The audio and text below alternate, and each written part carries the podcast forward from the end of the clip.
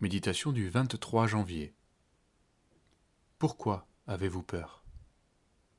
Matthieu chapitre 8, verset 26. Il leur dit Pourquoi avez-vous peur, gens de peu de foi?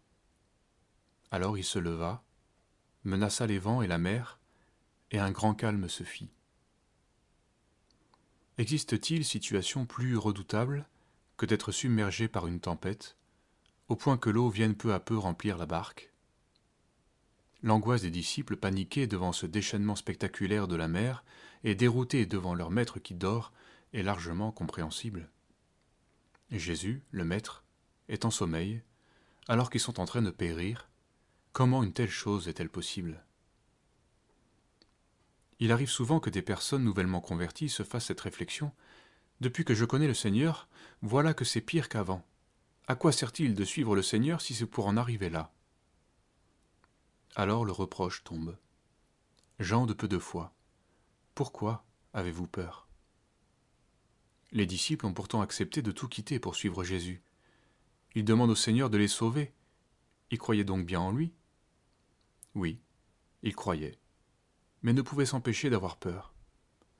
Pourtant, même endormi, le Seigneur était là. Il était toujours le Verbe de Dieu, le Créateur de toutes choses. Les disciples ne le connaissaient pas vraiment tel qu'il est, puisqu'ils diront ensuite Quel est celui-ci? Car même les vents et la mer lui obéissent Tout en connaissant Jésus, certaines circonstances nous montrent que nous ne le connaissons pas vraiment comme il faudrait, que nous croyons, mais pas au point de ne plus avoir peur. Jésus nous dit alors Tu ne me connais pas comme tu devrais me connaître.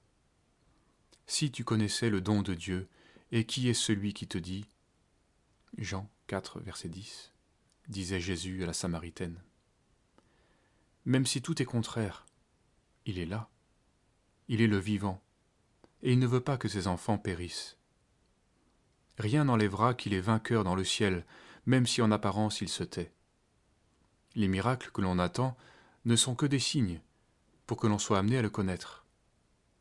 Il est possible que le Seigneur n'agisse pas précisément pour que nous soyons acculés à le chercher lui, et que notre cœur dise, inspiré par lui, Je cherche ta face, ô Éternel. Psaume 27, verset 8. Lorsque nous réalisons que nous avons peu de foi, il suffit de le reconnaître, humblement, et de lui demander de se révéler à nous par sa parole, car elle seule nous le fait connaître. La foi, c'est l'espérance qu'au-delà du dépérissement du corps, la vie éternelle reçue nous ressuscitera pour vivre éternellement en sa présence. Que par sa grâce, nos épreuves contribuent à enraciner en nos cœurs cette certitude.